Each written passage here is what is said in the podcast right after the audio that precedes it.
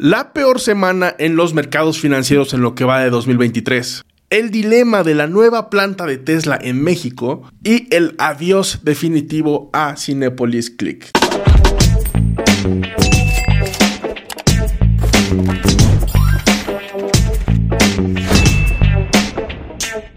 Muchas gracias por suscribirse al canal de YouTube de Luis Mi Negocios, donde todos los lunes, sin excepción, a menos que les diga con anticipación, subimos toda la información más relevante en cuanto a finanzas, economía, para estar bien enterados y tomar las mejores decisiones de inversión posibles. De igual manera, muchas gracias a todos los que nos escuchan a través del podcast con Luis Mi Negocios en Spotify y en Apple Podcasts. Mucho les agradeceremos que nos califiquen con 5 o 4 estrellas, las que gusten. Una calificación nos ayuda mucho para llegar a ser más recomendados. Así que comenzamos con la información.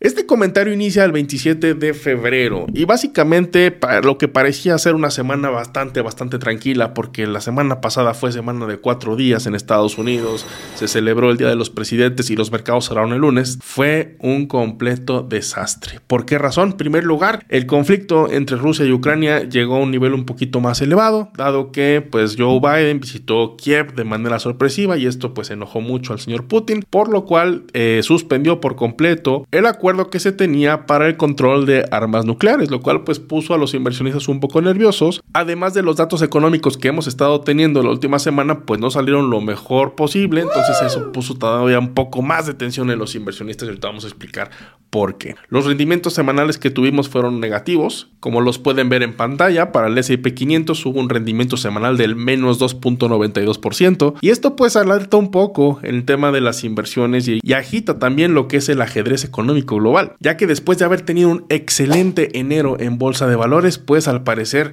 la balanza puede cambiar de perfil.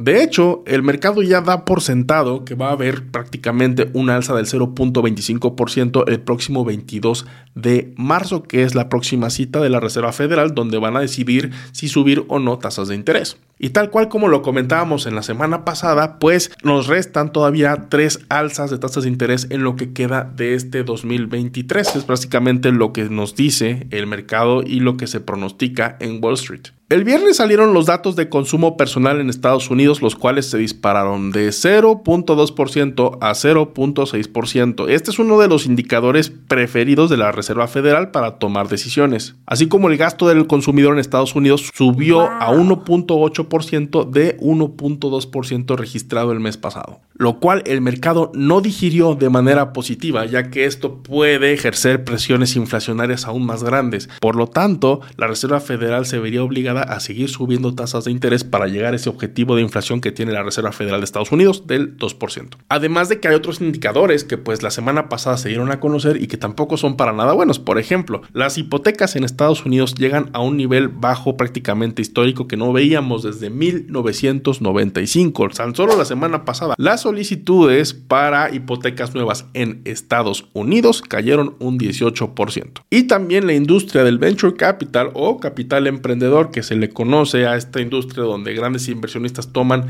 eh, pues digamos que sí, como un poco de apuesta y un poco de adrenalina, esperando que empresas crezcan de manera muy fuerte. Todo este ecosistema de startups ha registrado su mayor declive en nueve años, lo cual pues dificulta mucho a los emprendedores, principalmente de Estados Unidos, para conseguir capital nuevo y hacer los nuevos unicornios y estas nuevas empresas con valuaciones de más de mil millones de dólares. ¿Qué nos dice todo esto? Que básicamente el apetito por el riesgo en Estados Unidos ha estado disminuyendo de poco a poco y por lo tanto lo veremos reflejado, es lo más probable, en la bolsa de valores. Por eso mi recomendación desde prácticamente el año pasado y lo que sigue de este año es aprovechar la renta fija, porque cuando nosotros invertimos en CETES, aquí te dejo un video para que aprendas a hacerlo, o en otros tipos de renta fija global, ya sea en Estados Unidos o demás, ayuda porque no estamos corriendo un riesgo elevado y estamos teniendo un buen retorno por el dinero. Y por otro lado, pues hacer un buen balance en nuestro perfil de inversionista para aprovechar las oportunidades que se puedan dar a conocer, ya que en este periodo económico hemos visto cómo empresas que son realmente buenas han caído mucho de valor y además el tipo de cambio en relación peso mexicano dólar es bastante favorable para nosotros, por lo cual podemos hacer muy buenas inversiones en bolsa de valores apoyándonos de la renta fija para tener un buen rendimiento de 2 a 3 años a partir del día de hoy, así que hay que aprovechar. Y también ya estamos entrando en lo que viene siendo la fase final de los reportes financieros del último trimestre del año pasado.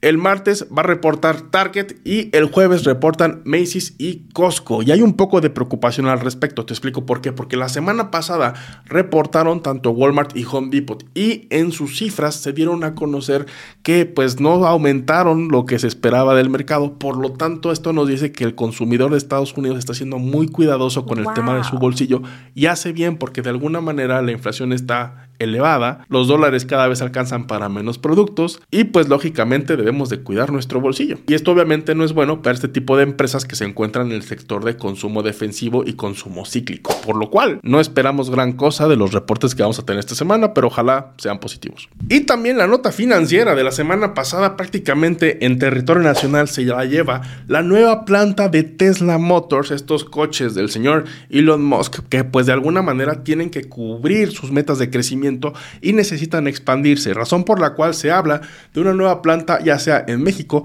o en Filipinas. Esta inversión representaría una gran cantidad de dólares en el país, ya que se estima que en una primera etapa pudiera llegar de 800 millones de dólares a mil millones de dólares, lo que viene siendo un 3% de la inversión extranjera directa que se tuvo en el año de 2022 en México. Y esta inversión, si sigue creciendo, pudiera llegar a 10 mil millones de dólares, lo que representaría prácticamente una tercera parte de toda la inversión extranjera que llega al año al país, lo cual realmente por eso vemos que esta información está tomando todos los reflectores, incluso ya llegó a Palacio Nacional, donde tanto gobiernos estatales que están en la puja como gobierno federal pues están viendo dónde pudiera establecerse esta empresa, pero queda claro que la empresa aún no da un posicionamiento oficial. Se espera que el primero de marzo en el Investor Day de Tesla ahí sea el anuncio de dónde va a instalarse la nueva Gigafactory. Realmente yo lo único que espero es que esta inversión sí llegue a México. ¿En dónde? No lo sé, pero realmente es una, es una muy buena inversión que llegaría a nuestro país, que generaría muchos impuestos y una muy buena derrama económica. Entonces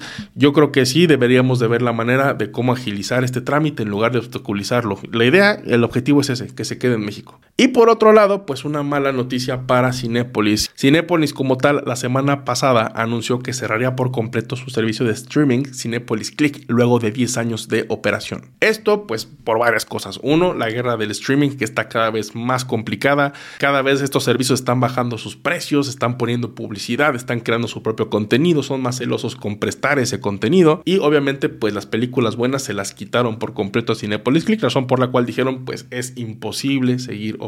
Yo creo que fue una decisión dura pero acertada por parte de Cinepolis para enfocarse en su negocio principal que son las salas de cine. Después de prácticamente dos años que ellos estuvieron sin operación por la pandemia pues también no tenían muchos fondos para rescatar Cinepolis Click, sin embargo yo creo que es una buena estrategia y veremos cómo se renueva Cinepolis los próximos años. Yo creo que va a estar algo bastante interesante porque de seguro aprendieron muchas cosas de la pandemia.